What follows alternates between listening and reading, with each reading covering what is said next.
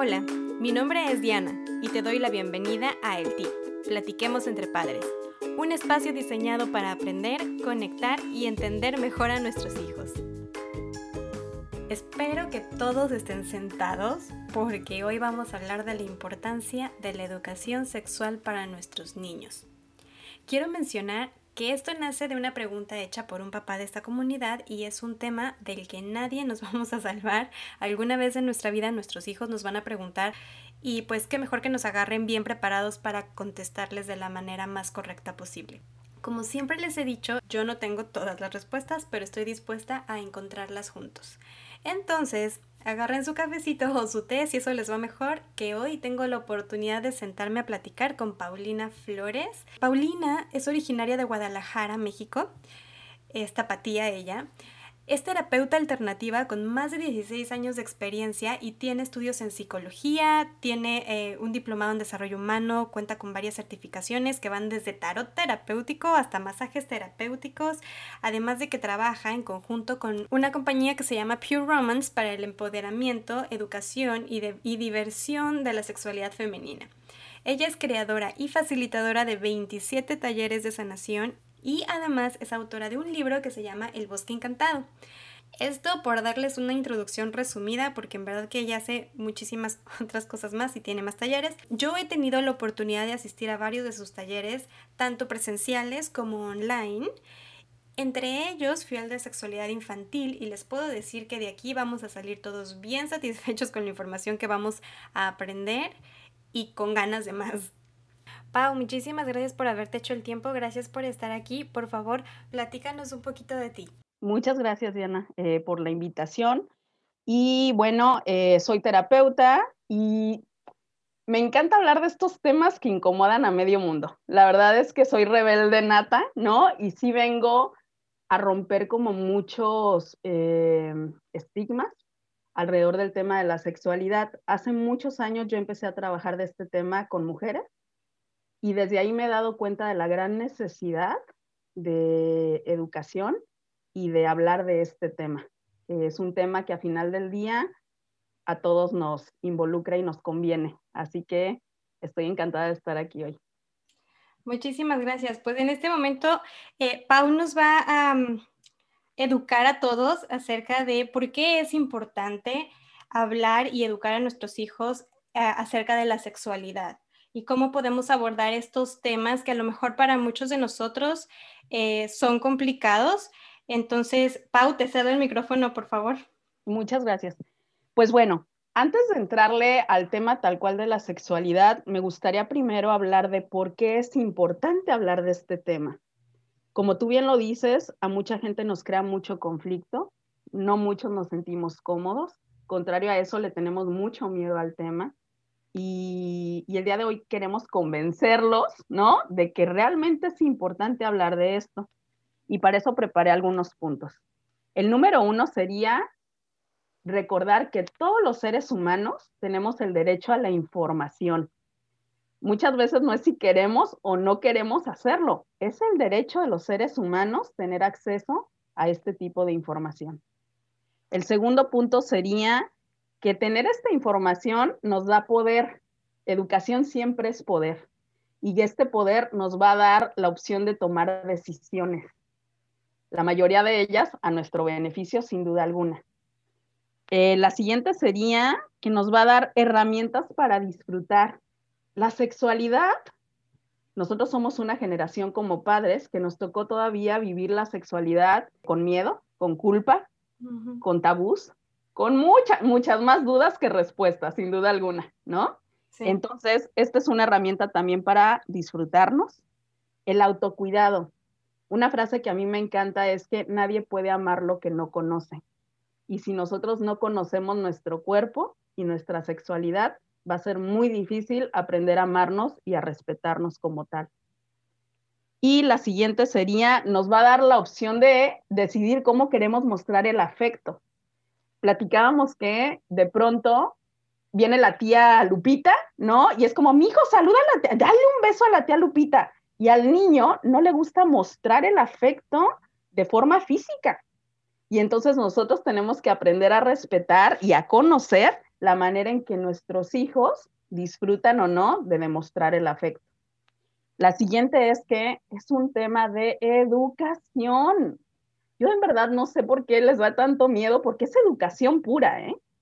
Em, así como uno aprende matemáticas y español e inglés, también debería aprender sexualidad. Y la última y no menos importante es un tema de salud pública. Eso quiere decir que no solo personal, es también salud pública y social, porque lo que te afecta a ti o lo que le afecta al niño que vive a 20 cuadras de mi casa, en algún momento puede afectar a nivel social a nuestros propios hijos. Es decir, que si con esto no los convencí de seguir escuchándonos, no sé de qué manera, Diana. sí, en verdad. Fíjate que ahora que estabas diciendo los puntos, muchas, muchas cosas me vinieron a la mente. Desde las clases de sexualidad de las escuelas en donde los profesores se quedaban callados y te ponían un video y así de, mira, este es el video que te conseguimos con imágenes y cancioncitas y lo que sea. Míralo, esto es tu clase de sexualidad, se acaba, lo apago y listo, es hora de irnos, adiós sin una mm. sola palabra más. Y, yo creo que es porque han sido generaciones y generaciones en las que se nos ha eh, enseñado a que de estas cosas no se hablan y mucho menos a un niño, ¿no? Pero aún así como niño, pues ellos, ellos tienen la curiosidad y es una curiosidad, como decías justamente, es una curiosidad biológica cosas tan, tan simples y tan frecuentes como, ¿por qué mi cuerpo es diferente al de mi hermanito? Creo que nosotros nos ahogamos en un vaso de agua al intentar contestarlas y simplemente es que no tenemos estas herramientas ni la educación. Sí, y esperemos más adelante contestar específicamente e, este punto porque otra vez hay que recordar que nosotros los padres somos quienes les presentamos el mundo a nuestros hijos. Y si nosotros como padres no tenemos resuelto el tema de nuestra propia sexualidad y nuestra educación sexual, va a ser muy difícil poder transmitirle a nuestros hijos lo que verdaderamente es importante y sobre todo de manera sana. Entonces, vamos a hablar ahora sí específicamente de un concepto, hay millones, ¿no? Pero a mí me gustó esta construcción eh, del concepto de sexualidad. Déjame hablar primero de lo que no es sexualidad. ¿no? Perfecto. Lo que no es sexualidad es esta idea que tenemos muchos de nosotros, que la sexualidad tiene que ver exclusivamente con la genitalidad y con el coito. Porque entonces, ¿qué, ¿cómo le voy a hablar a un niño de 5 años, de 3 años, de 8 años, de una genitalidad coital? Eso quiere decir de tener relaciones sexuales, ¿no? Pues queridos míos, eso no tiene nada que ver con la educación sexual para los niños, porque es una pequeña parte de la sexualidad, pero la sexualidad es muy amplia. Entonces voy a explicar un poquito lo que es. Se dice que la sexualidad es la interacción de varios factores. ¿Bien? Ahí les van qué factores. Biológicos. Eso quiere decir con nuestra propia biología. Corporalidad, lo físico, lo hormonal. La otra es psicológicos. Quiere decir que mucha de nuestra sexualidad vive en nuestra cabeza, en nuestro cerebro. Tiene que ver con los aspectos socioeconómicos. No es lo mismo como se vive la, sexualidad en Estados Unidos que en Medio Oriente, por ejemplo. Es la misma sexualidad, pero en los dos lugares se vive de manera completamente diferente. La otra es eh, términos espirituales o de creencias. Otra vez, cada cabeza es un mundo. Eso quiere decir que, aunque la sexualidad abarca todos estos temas, no necesariamente se tienen que manifestar al mismo tiempo. Hay sexualidad como personas en el mundo, porque la sexualidad es un tema personal. Querer que todo quepa en un solo, en una sola bolsita, es muy injusto, porque es como querer que todas las personas sean iguales. Fíjense, esto está interesantísimo. Eso implica que la sexualidad tiene que ver con quiénes somos, con lo que sentimos, con lo que pensamos y con lo que hacemos. Es mucho más complejo de lo que creemos. Bastante más complejo porque es una cosa que, integra todo tu ser, ¿verdad? Todo tu ser. Qué bonita manera de explicarlo, me gustó. La sexualidad es algo que integra todo tu ser. Y entonces decías, ok, esto ya queda claro que es muchísimo más que simplemente tener relaciones sexuales que cuando un niño generalmente llega y nos pregunta a un adulto, ¿de dónde viene un bebé? ¿No? un adulto, nuestra mente adulta, se va luego, luego a las relaciones sexuales y es ahí donde nos espantamos, ¿verdad? Es ahí donde decimos, Dios mío, me agarró en curva. Por supuesto. Sí, porque nos olvidamos que no es solamente eso, ¿cierto? Totalmente. En la mente de los niños no existe todavía algo que se empieza a desarrollar a través de la adolescencia a través de un cambio hormonal, de un cambio de etapa. Y en los niños no existe esto que conocemos como erotismo. El erotismo es una parte de la sexualidad que no entra en la infancia. Y nosotros los seres humanos, los adultos que no tuvimos educación sexual, queremos traer o queremos entender que cuando los niños nos preguntan este tipo de cosas, tenemos que traer el erotismo a los niños no les interesa, no lo viven todavía el erotismo. Eso quiere decir que si un bebé, un niño viene y me dice, mamá, ¿cómo nacen los niños? Puedes contarle mil historias como cada quien decida, pero es una cuestión biológica. Se necesita una parte masculina y una parte femenina para crear una nueva vida. That's it, eso es todo. Exacto. Y luego, a mí se me hace como bien importante esta parte porque mm, podemos contestarles de mil maneras, ¿no? O sea, podemos decirles hasta de que la cigüeña, hasta podemos este, ponernos muy biológicos, ¿no?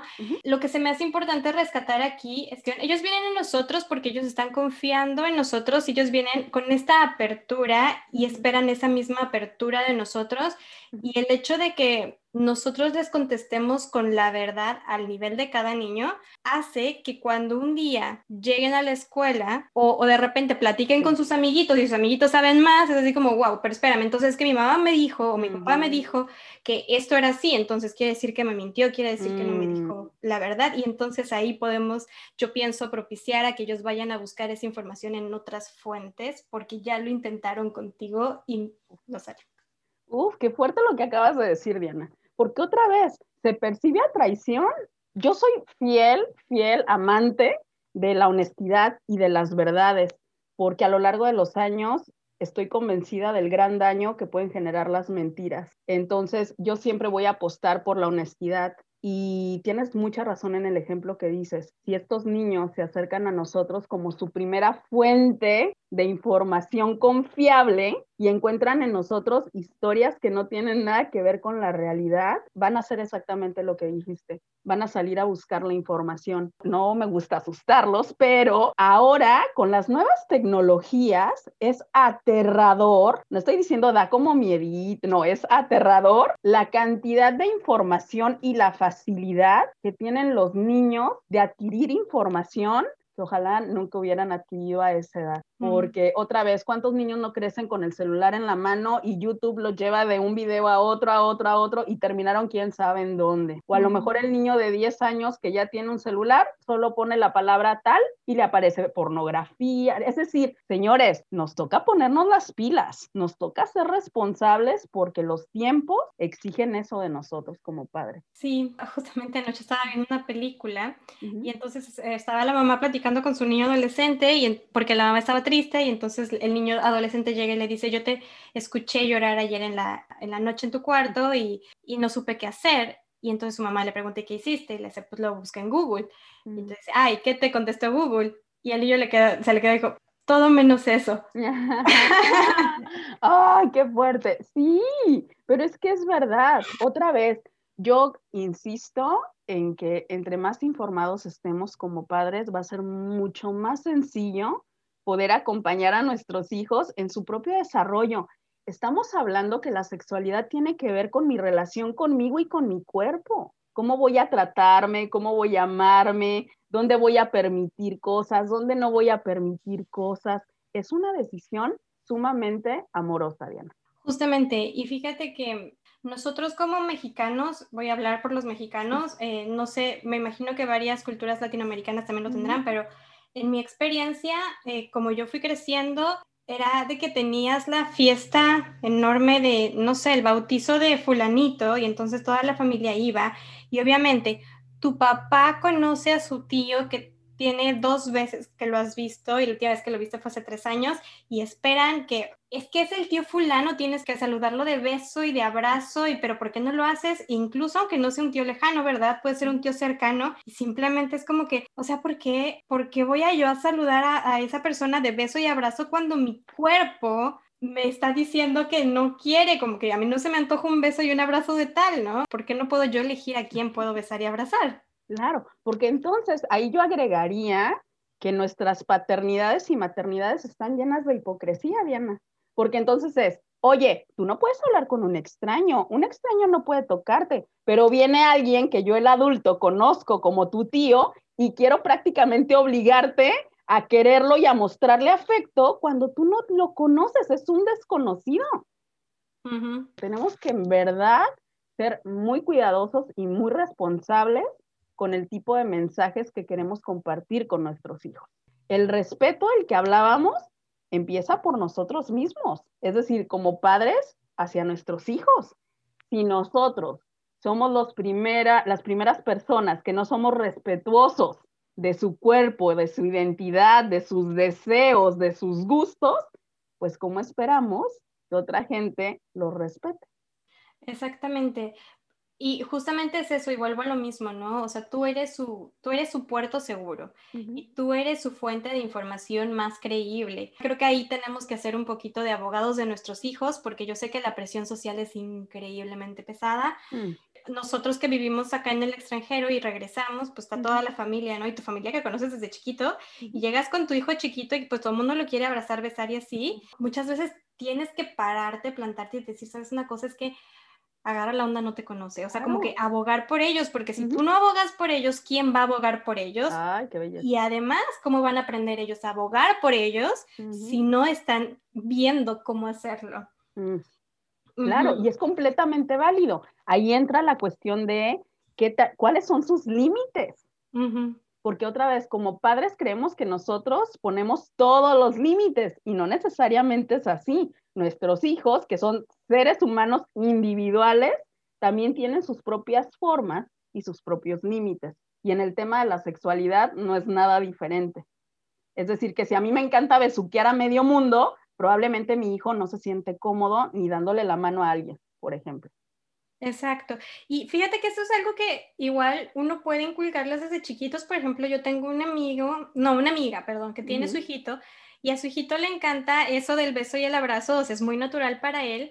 Y entonces a mí se me quedó una enseñanza muy grande de ella porque cada vez que él intentaba acercarse así con sus amigas o sus amigos, ella le decía, a ver, espérame, tienes que preguntar si está bien que tú los abraces y los beses, si ellos se sienten cómodos con eso.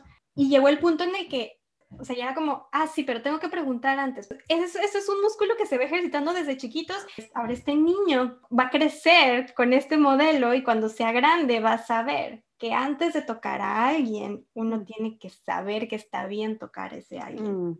Y eso, Diana, tiene un nombre específico que se llama consentimiento. Y es un término que ojalá nosotros hubiéramos aprendido desde muy pequeños. El consentimiento es exactamente eso. Cada ser humano tiene que darte permiso de hasta dónde sí y hasta dónde no. Eso es un camino de dos vías. Es decir, cuando alguien viene hacia mí, tiene que pedir permiso y cuando yo voy hacia alguien, tengo que pedir permiso también, porque los cuerpos son privados.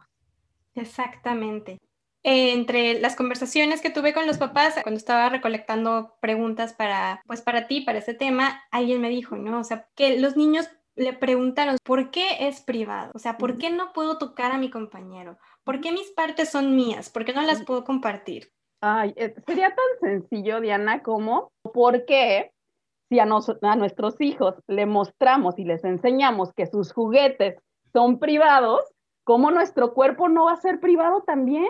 Es decir, no cualquiera puede venir a tomar tus cosas, Diana. Tú no me puedes invitar a tu casa y yo llegar y tomar lo que me dé la gana de tu casa.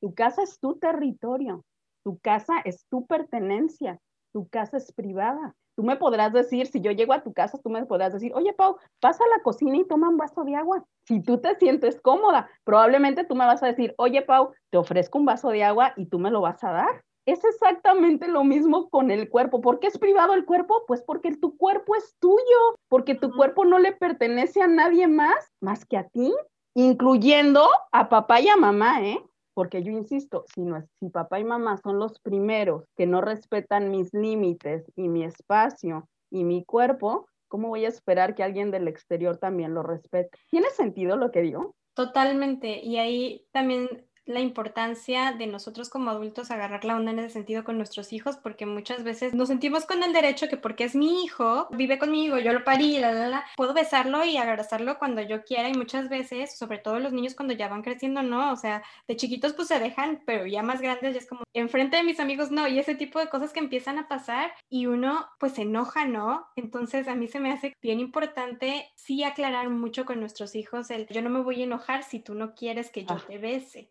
en esa misma coherencia de lo que le estamos diciendo a nuestros hijos es, yo tengo el derecho sobre ti como tu padre o como tu madre. Y entonces probablemente cuando nuestros hijos crezcan van a encontrar parejas que crean que tienen derecho sobre ellos. Si yo como padre o madre hago exactamente lo que acabas de decir, voy a crecer entendiendo que mi cuerpo es privado porque es mi cuerpo y nadie tiene derecho sobre él y yo decido qué me gusta, cuándo me gusta, con quién me gusta, con quién no me gusta, etcétera, etcétera.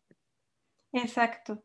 Mm. Y, y, muy importante también porque siento que las estadísticas dicen que gran parte de los abusos a menores son hechos por sus familiares cercanos. Si tú, papá, le estás Em, enseñando con palabras y con hechos a tus hijos, que no importa si yo soy tu mamá, tu papá, tu hermano, tu primo, tu tío, no importa, tú, tú puedes decir no, entonces ahí le estamos dando un arma muy poderosa para defenderse. Totalmente, el no, los límites, el tener la certeza de que tú tienes en un papá o en una mamá un lugar seguro a cual recurrir si hay algo que te incomoda en la vida simple hecho, eso es poder, por eso digo, eh, cuando doy el taller hablo de que o criamos víctimas o criamos superhéroes. Y entonces el superhéroe es este niño que sabe y que tiene acceso a la información y que tiene el poder de decidir y de recurrir a un adulto que va a cuidar de él y que le va a proporcionar la información que vaya necesitando a lo largo de su desarrollo. Pero otra vez, si papá y mamá le seguimos teniendo tanto miedo al tema, ¿cómo queremos proporcionarles lo que nuestros hijos necesitan? Es nuestra responsabilidad. Y cómo, a ver, como papá, ¿cómo empiezo yo a explicarle o a introducirle a mi hijo todo este tipo de educación este, sexual? ¿Cómo me acerco a él? O a lo mejor de repente le di una mala respuesta y quiero como corregirla para que no se quede con esa mala información. ¿Cómo, cómo es la mejor manera de yo acercarse? Muy bien. Hay que recordar que el lenguaje de los niños tiene dos factores importantes. Uno es literal, ¿no? O sea, yo a mi hija le digo, ok, dame cinco minutos, ¿no? Y lo hacemos. Y me pongo a hacer mis cosas. Y regresa y me dice, ma, ya pasaron cinco minutos. Literal quiere decir que tenemos que ser muy explícitos, muy precisos con lo que vamos a decir. Y la otra y no menos importante es que tiene que ser simple. Si yo pudiera decir eh, como algunos factores importantes para hablar con ellos es, explicarle simple las partes de nuestro cuerpo, porque ahí entra la biología. Y entonces, cuando hablamos de sexo, estamos hablando exclusivamente de la biología. Es decir, esto es un hombre y esto es una mujer. Biológicamente, la diferencia biológica entre, una, entre un hombre y una mujer en esta foto va a ser la genitalidad, ¿no? Las niñas tienen una vulva y los niños tienen un pene. Tan, tan saber cómo se llaman las partes de mi cuerpo con los nombres reales de las partes de mi cuerpo, ¿no? Con esa naturalidad de decir, tengo un intestino, un corazón, ¿no? Una vulva, un pene, y es todo. ¿Bien? el otro factor es que vamos a hablar del género. Cuando hablamos de géneros, se quiere decir que son los estereotipos que la sociedad espera cómo se tiene que comportar alguien que es masculino o femenino. Aquí a mí me gusta mucho hablar de la, del género porque tenemos que despedirnos de manera amorosa de estas ideas obsoletas de que un niño tiene que ser de esta manera y una niña tiene que ser de esta manera. Pero es mucho más complejo que eso, porque como tú lo decías al inicio, la sexualidad, ¿no? Incluye todo el ser. Y estas partes de las que vamos a hablar es todo el ser, no nada más el sexo biológico que es hombre o mujer. Si quisiera como reafirmar con una experiencia personal de cómo a mí cuando me hablaron la primera vez de sexualidad como tal, Mi mamá es médico. Entonces, literalmente fue una cátedra porque me sentó con un libro de biología. O sea, lo hizo muy fácil para ella y para mí. No se esperó, uno, no se esperó a que yo le preguntara. yo no creo que yo haya preguntado en ese entonces los niños no, yo creo que preguntaban menos que ahora.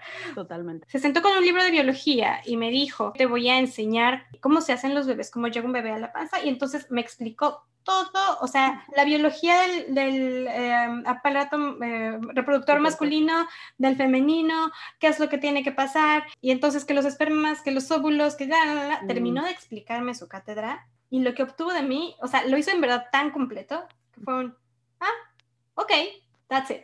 No más preguntas, no más nada, o sea, lo dejó clarito, como la buena. Entonces, cuando yo llegué a la escuela y me pusieron este video, que además les ponen, les ponen a todos los niños el mismo video todos los años. Fue la cosa más aburrida para mí porque la verdad es que yo estoy muy agradecida de eso y quisiera invitarlos a todos que sí. Puede uno verlo desde el punto de vista, como dices, biológico, sencillo y sin morbo. A lo mejor, uno, nos podemos ahorrar de muchas preguntas y terminar con el tema rápido. Y dos, que es la más beneficiosa, nuestros hijos van a tener la información correcta y con esa información correcta se van a enfrentar al mundo.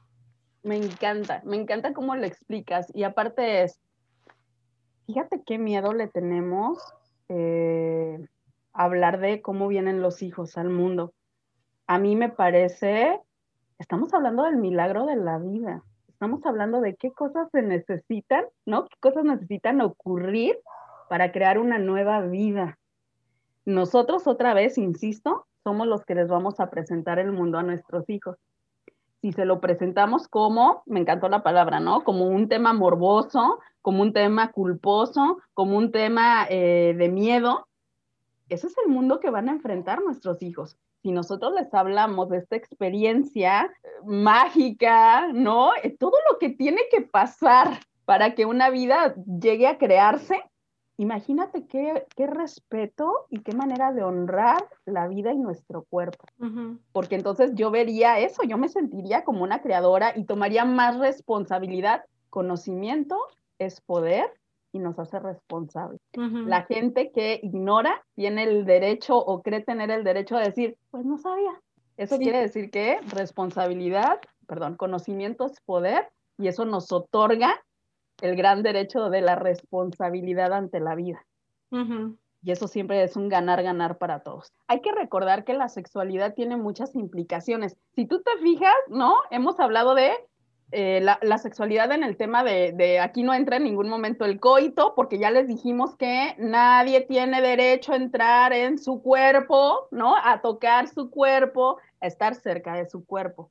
El tema de la genitalidad es simplemente los hombres y las mujeres biológicamente, en su biología, son diferentes, ¿no? Las mujeres tienen vulva, los hombres tienen pene y si queremos profundizar más, hablaremos de hormonas, bla, bla, bla, pero hasta ahí. Otra vez, ser lo más literales que podamos, es decir, no darle tanta vuelta al asunto, ¿no? De lo más literales y precisos que podamos ser y la manera más simple de la que podamos hablar conocer nuestro cuerpo, llamarle por su nombre, conocer el término de este es mi cuerpo, es privado porque es mío, nada más por eso. El consentimiento, es decir, eso me da el derecho de yo decir sí, no, a qué horas, con quién, cómo, cuándo. La otra es, todos los niños tienen derecho a expresarse de la manera en que ellos se sientan cómodos. Si a mi niña le encanta el color azul, y yo en mis ideas obsoletas digo, no, porque el azul es nada más de los niños. Esa es una cuestión que tengo que resolver yo como adulto, porque cada ser humano, afortunadamente el día de hoy, ya entendió que tiene el derecho de expresarse como se sienta cómodo, porque hay gustos como seres humanos. Ya nos sentimos cómodos con las diferencias y no queremos ser todos iguales.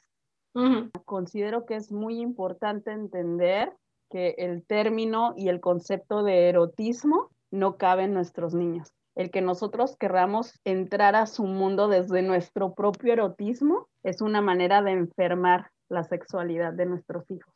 No lo necesitan, en verdad no lo necesitan, ni biológicamente ni estructuralmente no lo necesitan. Entre más información tengan al respecto, más confusión va a haber. Claro, exacto. Y eso por decir, me lleva a una pregunta que de hecho me han preguntado acá, que es, los niños desde que nacen, son bebés, ellos tienen erecciones. Y las niñas llega un momento en el que se dan cuenta que si se tocan, pues sienten agradable, ¿verdad? Entonces, en este tipo de situaciones, cuando el niño se da cuenta de que, mira, tengo una erección, ¿qué es esto, mamá? ¿Qué, qué puedo yo contestar ahí? Vale, me encanta ese ejemplo. Todos los seres humanos, desde que estamos en gestación y desde que nacemos, somos seres sexuales, lo cual no implica a que todos los seres humanos desde que nacemos somos seres eróticos. Es completamente diferente. El tema de que todos somos sexuales, la sexualidad tiene que ver con el placer. Cuando un niño chiquito empieza a explorar su cuerpo, eso quiere decir que empieza a tocarse, de pronto descubre su genitalidad. ¿Por qué la descubre? Pues porque es parte de su cuerpo, ¿no? No tendría por qué no descubrirla. Eso quiere decir que los niños empiezan a, la palabra masturbación ya no es tan famosa, ¿no? Ahora le llaman como autoamor o autoconocimiento. Eso quiere decir que cuando yo llego a mi genitalidad, siendo una niña o un niño pequeño, no estoy erotizando la escena, es decir, que un niño de 3, 5, 8 años no se toca la genitalidad diciendo, ay, el vecino, qué guapo está, voy a pensar en él. Cero, no ocurre. Lo que sucede en el cuerpo y en la mente de los niños es que me toqué mis genitales y al tocarlos y frotarlos se siente tan rico como rascarme la oreja o como cuando me hacen piojito o cuando me pico un mosquito y me rasco. Eso es todo los niños, otra vez, tienen derecho a tocar su cuerpo, tienen derecho a, explorar su cuerpo. Ahí es cuando nosotros, en vez de repetir estas historias dolorosas y obsoletas y decir, niño, déjese ahí, no sea cochino. Y yo entiendo que mi niña no está pensando en el vecino que le gusta a los tres años, sino que simplemente se está explorando, lo que yo puedo decirle es otra vez, mi amor, si vas a tocar tus partes privadas, hay que lavarnos las manitas muy bien, porque si las tocamos con las manos sucias, nos puede dar comezón o se nos puede irritar, ¿no? Puedes tocarte, pero es en un lugar privado. Así como no te sacas los mocos en la mesa, tampoco te tocas los genitales, por ejemplo, ¿no? es muy sencillo. Genial. La otra es, le explicas con mucho amor y con mucha naturalidad mi amor, yo sé que se siente rico, pero si te tocas mucho, se puede irritar y se puede volver doloroso. Entonces, está bien, tócate, te doy tu espacio, venimos, terminamos, te lavas las manitas y se acabó. El niño en algún momento y la niña va a dejar de tener interés en algún momento, porque, ah, ok, ya conozco que esta es otra zona de mi cuerpo que me da placer cuando lo toco, tan tan. Contrario a que si nosotros decimos, toca, no te toques, déjate ahí, déjate ahí, no seas sucio, etcétera, mm. porque pueden pasar dos cosas. Uno, yo aprendo que no enfrente de él no, porque pues me regaña. Y dos, aprendo a reprimir. Mm, Esto no está bien. hay, hay una máxima, ¿no? Que le llaman, que a mí me gusta mucho en el tema de sexualidad, y dicen que toda represión se convierte en perversión. El tema de la sexualidad está tan pervertido porque es un tema que está completamente reprimido. Es decir, que entre más natural y más se hable de él y más conozcamos del tema, va a volverse mucho más saludable para todos. Y a todos nos conviene, Diana, a todos nos conviene. Que se acaben las historias de abuso, ¿no? Que se acaben las historias de ignorancia. Eh, es decir, es educación. Es educación y yo sí soy de la idea que el mejor regalo que le podemos dar a nuestros hijos es educación, porque la educación es poder. Sí. Definitivamente. A ver, déjame ver. Tengo aquí varias preguntas todavía. Creo que como que es un poquito... Recurrente. Recurrente, sí, porque es mucho de descubrieron su sexualidad, intento explicarle, pero espero yo eso ya haya quedado claro. ¿Cómo llegó el bebé a mi panza? Como estábamos diciendo, si no me corriges, biológicamente qué fue lo que pasó puntualmente, súper resumido. Si te sirves, tómate un shot de tequila antes, claro, aparte es, e, es, en serio, estamos tan desconectados de nuestro cuerpo, ¿no? De nuestra biología. Le tenemos tanto miedo a nuestra biología. En verdad, conocemos muy poco de cómo funciona nuestro cuerpo en general. Y eso no hace diferencia a la sexualidad. Eso quiere decir que si yo conociera, ¿no? Cómo funciona mi sistema digestivo o mi sistema respiratorio o mi sistema nervioso, seguramente el primer paso sería que me volvería mucho más respetuosa de él. Y ahí viene una parte que no habíamos tocado hasta ahorita y gracias por recordarme. Dijiste que una de las cosas que también tenemos que enseñarle a nuestros hijos es el valor del autocuidado. Y, y siguiendo sobre esta línea de que todo es físico y de que tenemos que realmente dejar de hacer esta diferencia y tratarlo como una parte más de nuestro cuerpo. El otro día estaba por ahí en la calle, estábamos en, el, en, en el carro, y entonces al lado de nosotros estaba una persona en el alto que estaba fumando, ¿no? Mi hija y yo ya hemos tenido varias pláticas acerca del cigarro, no, no precisamente porque yo haya querido, sino porque ella me dice qué es eso, o sea, porque hay signos de no fumar aquí, el asunto es que la conclusión es, hay personas a las que les gusta fumar, eh, no necesariamente es bueno para tu cuerpo porque si te fijas, le estás metiendo humo a tus pulmones, sea, tus pulmones, la, la, la, la, una cosa muy natural. Entonces ahora, cada vez que ella ve a una persona fumando, es sus pulmones se están contaminando. Yo no quiero que mis pulmones se contaminen, mamá. Yo no creo que yo vaya a fumar. ¿Quién sabe si es cierto eso? Pero ahora dice... ya lo saben. Es lo mismito con, su, con sus partes íntimas, ¿verdad? O sea, tú aprendes a tú aprendes a amar, tú aprendes a cuidar y a respetar y entonces eso te da la pauta para tomar las mejores decisiones acerca de eso, ¿no? Uf, me encantó el ejemplo. Y ahí yo agregaría otro de los términos al que le tenemos mucho miedo. Entonces, ¿cómo le explico a mis hijos el tema del abuso? Y entonces otra vez, si traemos toda la parte erótica, es como, va a venir un hombre, ¿no? Y es peligroso y entonces que te, a ver, la manera más sencilla, ¿no? Más literal y más simple que yo le puedo explicar cualquier tipo de abuso a mi hija es, abuso es cualquier cosa que a ti te haga sentir incómoda. Una mirada, una manera de tocarte, una manera de hablarte, una manera de sentirte. Tú misma puedes convertirte en alguien abusiva con tu cuerpo. Porque otra vez, el abuso no solo viene de afuera, también es interno la mejor manera más simple de explicarle a un niño el abuso es cualquier cosa que a ti te haga sentir incómodo. Eso es abuso. Mamá, fulanito de tal me vio mal, me vio mal. Ay, qué exagerada eres. Ay, aguántate, nomás te están viendo mal. Eso es abuso. Y tenemos que empezar a verbalizarlo y entenderlo como tal. Porque si no le damos ese valor de que abuso es cualquier cosa que a mí me haga sentir incómoda. No vamos a entender lo verdaderamente importante que es. Ese es el autocuidado. Me encanta. Tú no puedes amar algo que no conoces y cuando tú amas algo, no hay manera en la que no lo puedas cuidar mm. y mm. proteger, ¿no? Entonces, ahí está. En esta simplicidad de la vida, porque yo sí creo en la simplicidad de la vida, yo creo que los seres humanos no la complicamos demasiado, es que en este principio de coherencia es que si yo me amo, si yo me cuido, si yo me respeto, si yo me conozco, lo mínimo que voy a esperar de los demás es lo mismo que yo me doy. Así de sencillo, así de sencillo. Eso quiere decir que si yo aprendo a hacer todo esto conmigo, uno, no lo voy a hacer con nadie más y dos, no voy a esperar o permitir en ningún momento que alguien más haga algo que yo no hago por mí. Me parece muy bien. Pau, ¿tendrías algo más que agregar de tus puntos o algo antes de concluir?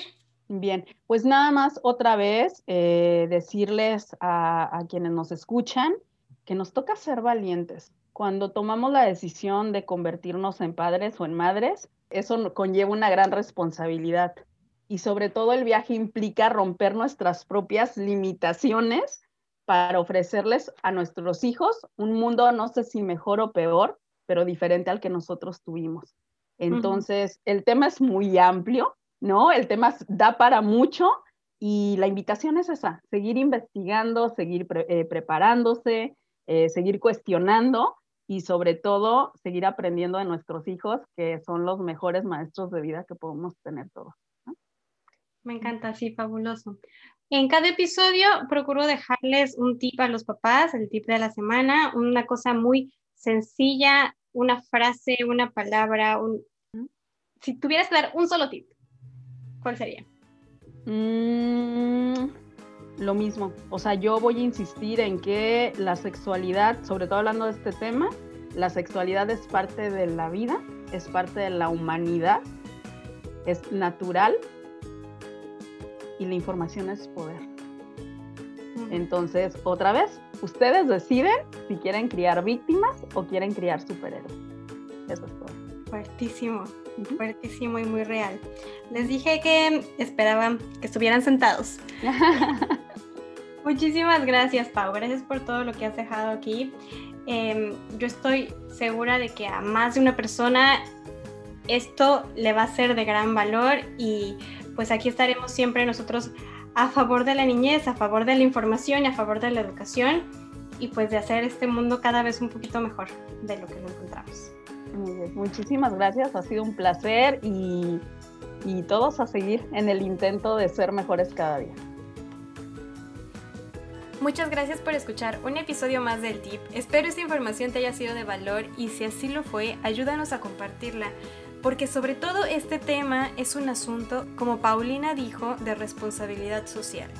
Paulina ha aceptado contribuir con otro episodio con nosotros para resolver cualquier duda que salga de este episodio y además, si es que ustedes quisieran que ahondara en temas como sexo, género, identidad y orientación, manden un mensaje a cualquiera de mis redes sociales o un correo a el tip platiquemosentrepadres.com. Muchísimas gracias por todo y nos vemos a la próxima.